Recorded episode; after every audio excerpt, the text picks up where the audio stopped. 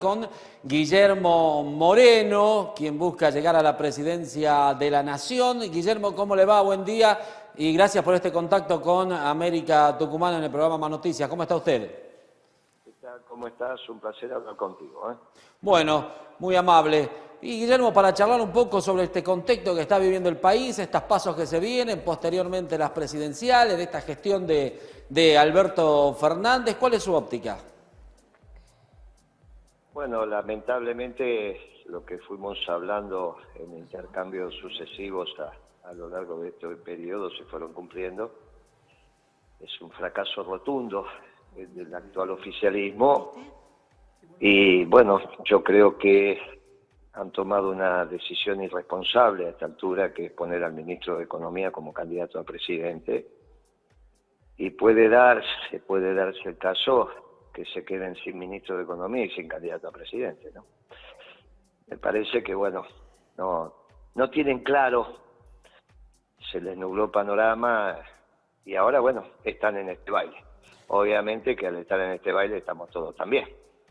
Pero bueno, está Principios y Valores, que como siempre dijimos es una alternativa peronista, doctrinaria, y de acuerdo a cómo manejen esta delicada situación económica, puede llegar a ser la única alternativa peronista que quede en pie, ¿no? Bueno, estará después la del gobernador de Córdoba, Schiaretti, pero él ya ha manifestado su voluntad de aliarse con la red, en fin, eso ha sido una estrategia medio extraña que ha tomado el gobernador, le tengo mucho respeto, pero es una estrategia extraña. Así que bueno, me parece que la estrategia que decidimos nosotros de tomar un camino distante del Partido Justicialista para hacer la representación como herramienta electoral del movimiento peronista. ¿Ustedes llevan la doctrina del peronismo? ¿Perdón? ¿Ustedes encaran la doctrina del peronismo? Sí, claro, claro, claro.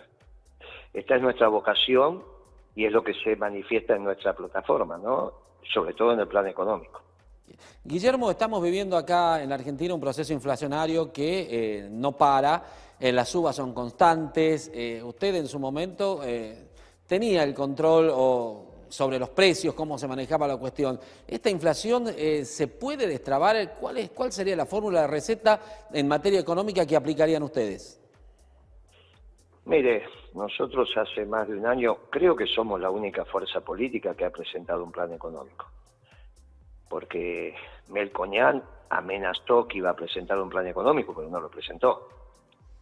Eh, dijo que era para cualquiera de los gobiernos que vinieran, parecería ser que es así, todos se juntan con Melcoñán, salvo nosotros que sabemos que el esquema económico de Melcoñán no es el que necesita la Argentina. Ahora, como plan económico, el único que está es el nuestro, porque obviamente Massa no tiene un plan económico, no está haciendo lo que puede, digamos, dentro de su conocimiento, que en términos económicos es muy exiguo. Eh, ¿Cómo se para la inflación? ¿Cómo lo hicimos? Primero tenés que ordenar la macroeconomía, tenés que recaudar más de lo que gastas y tenés que venderle al mundo más de lo que compras. Y parar la emisión también, ¿no? Perdón. Y parar la emisión también, que genera mucha inflación. Bueno, cuando vos recaudás más de lo que gastás, no necesitas emitir para financiar tus gastos.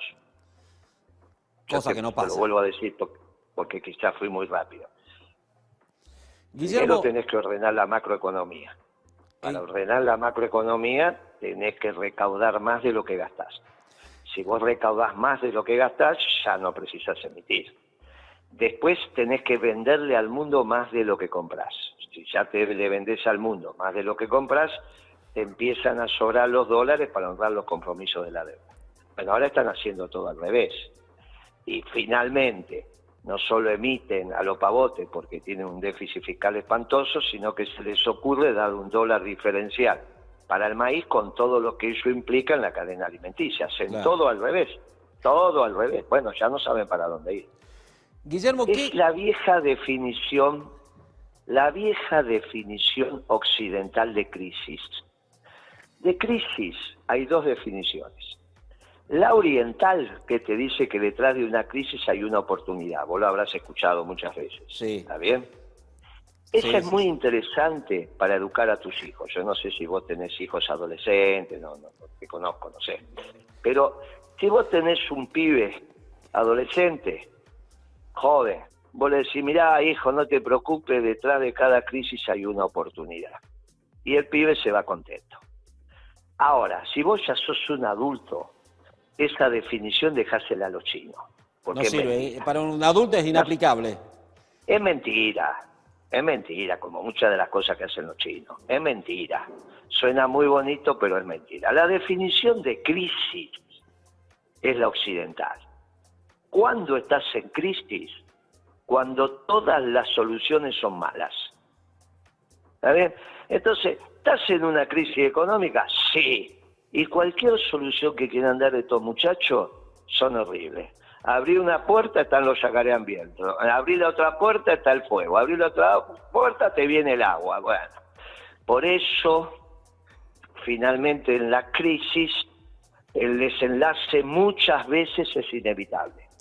Y por eso vuelvo al principio de la entrevista, cuando te dije, estos muchachos tomaron una decisión irreflexiva e irresponsable, pusieron un ministro de Economía que está fracasando como candidato a presidente con lo cual se pueden quedar sin ministro de Economía y sin candidato. Imagínate vos el negocio que hicieron. Guillermo, eh, apareció una figura en los últimos años en la política como Javier Milei. ¿Es un fenómeno, es algo temporario? ¿Cómo lo calificaría? ¿Qué opinión tiene de sus dichos? Mira, Javier Milei le hizo bien a la política. ¿eh? No... Movió el árbol, viste que todo lo que mueve el árbol es interesante.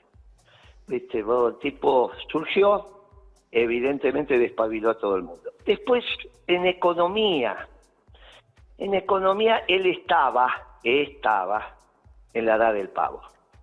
¿Viste? Cuando los pibes no se bañan, no se cortan el pelo, quieren romper todo. Bueno, vos decís, son, bueno, dura dos años, de los 12 a los 14. Eh, lo que él decía no era consistente, pero los votos lo fue consolidando. En su momento dije hace algunos meses atrás, no se preocupen por mi ley, porque se van a ocupar los banqueros de mi ley. Bueno, se ocuparon los banqueros de mi ley, porque eso de ponerle una bomba al Banco Central no, no era serio. Y le pusieron el equipo económico, que es Roque Fernández y Carlos Rodríguez, vos lo habrás leído en los diarios. Con lo cual ya mi ley se cortó el pelo, se baña, ya tiene un equipo económico consistente, pero no tiene nada que ver con lo que él decía ya no es la referencia de la juventud, dejó de ser el rebelde, ¿está bien? Con lo cual volvió a los 90, es el statu quo, es la vieja economía, la economía de la globalización. Es algo que vivimos, no es nada novedoso, no es que no sabes lo que piensa Roque Fernández, lo tuviste un montón de años de ministro de Economía, ¿no? Así que pasó a ser lo tradicional, o en su léxico pasó a ser el núcleo duro de la casta. Cambió, cambió el discurso de un principio eh, se pensaba una cosa, las acciones lo están llevando a que sea otra. Y es obvio, pasó de ser la escuela austríaca en economía a ser la escuela de Chicago. Imagínate que hay una distancia que es todo el Atlántico, ¿no? Guillermo, esto es lo que le ha pasado, esto es lo que le ha pasado. Bueno, es la vida, vos vas madurando. Yo hubiese preferido que terminara en el peronismo. Dije en algún momento, bueno, este pibe puede terminar en el peronismo, pero bueno, arrancó por otro lado. ¿Qué? Guillermo, al comienzo de la nota te hablaba de un fracaso rotundo. ¿Qué responsabilidad tiene Cristina en este fracaso y qué tan responsable es Alberto? Que no sé si fue en realidad el verdadero presidente. No, esto, eso lo dice usted porque no lo conoce Alberto. Si usted revisa, disculpe que sea autorreferencial, pero A ver si usted revisa la primera declaración que yo hice en Crónica el día que Cristina lo eligió, entonces ahí hago un paréntesis. La gran responsable es la que lo eligió, Cristina. Cierro el paréntesis. Me va a escuchar a mí decir, mire, el que piense que Alberto es un pelele, está equivocado. A Alberto le encanta tomar decisiones. El problema es que las toma todas mal. Y bueno, pasó eso. Ahora, Cristina es la gran responsable porque sabe que Alberto Fernández es un socialdemócrata que siempre toma mal las decisiones. No es que vos decís, no, no lo conozco, un chico nuevo. Puede no conocer a Massa lo suficiente. Bueno, puede ser, pero Alberto yo te garantizo que lo conocía, por lo tanto, la gran responsable es Cristina. Ahora, pensar que Alberto fue un pelele, no, no te equivoques. No, no, eso porque no lo conoces ahora. Bien, no, no, bueno, pero es uno... hace 30 años, yo que lo conozco hace 30 años, te aseguro que no. Bueno, es uno de los pocos que dice eso, Guillermo, ¿eh? que, que no es un títere, que no es un pelele. No, no tengas duda, el que lo dice es porque no lo conoce. Puede ser que yo sea uno de los pocos, pero puede ser también que no haya mucho que lo conoce. O es la sensación que, o es la sensación que él transmite también, ¿no? No, no, si las decisiones son de él. Lo que pasa es que son todas malas. Un tipo socialdemócrata como él, que, piensa mal y actúa peor. Por eso Cristina la gran responsable. No es que nadie sabía que Alberto no era, era socialdemócrata. Cuando él se lo dice a Fontevecchia, en ese reportaje tan interesante que hace que le hace Fontevecchia, cuando Fontevecchia le dice, ¿se puede decir que usted es socialdemócrata? Y Alberto dice, suelto de cuerpo, sí. Hacía tres meses, cuatro meses que estaba gobernando. Pero hacía 30 años que es socialdemócrata. Todo el mundo lo sabe. Y Cristina, no hay ninguna duda. Ahora, ¿por qué Cristina eligió a un socialdemócrata? Todo eso no lo sé. Sé que es la gran responsable de que fracasó porque es la que tomó la decisión. Ahora, la causa que vos estás diciendo está equivocada. No es porque Alberto es un pelele, es porque piensa mal y actúa peor. Por eso lo de Cristina es más irresponsable todavía.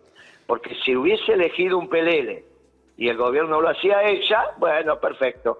Pero eligió un socialdemócrata que toma todas las decisiones mal y encima ella es la gran responsable. Guillermo, eh, por último, ¿va a venir a Tucumán antes de las elecciones? ¿Tiene pensado recorrer el país? Sí, no sé si llego para las pasos, pero obviamente vamos a recorrer el país, sí, sí, para las generales vamos a recorrer el país. Sobre todo vamos a ver qué es lo que pasa con la economía, no des por, por descontado lo que te estoy diciendo, ¿eh?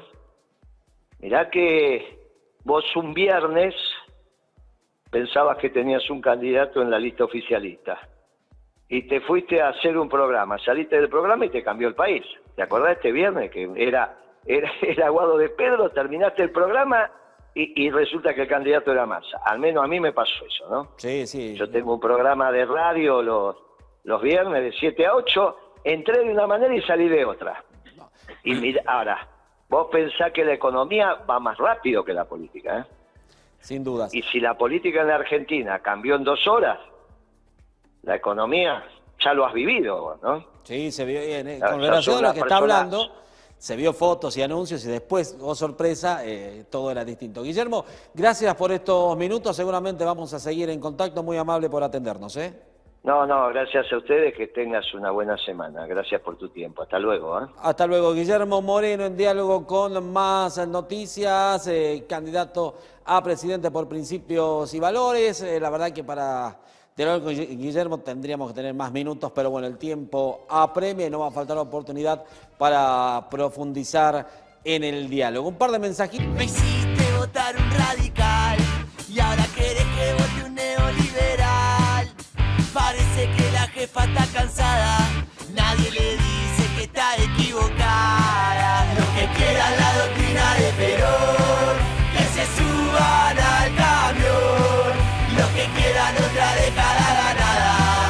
que lo lleven a Moreno a la Rosada, lo que queda la doctrina de Perón.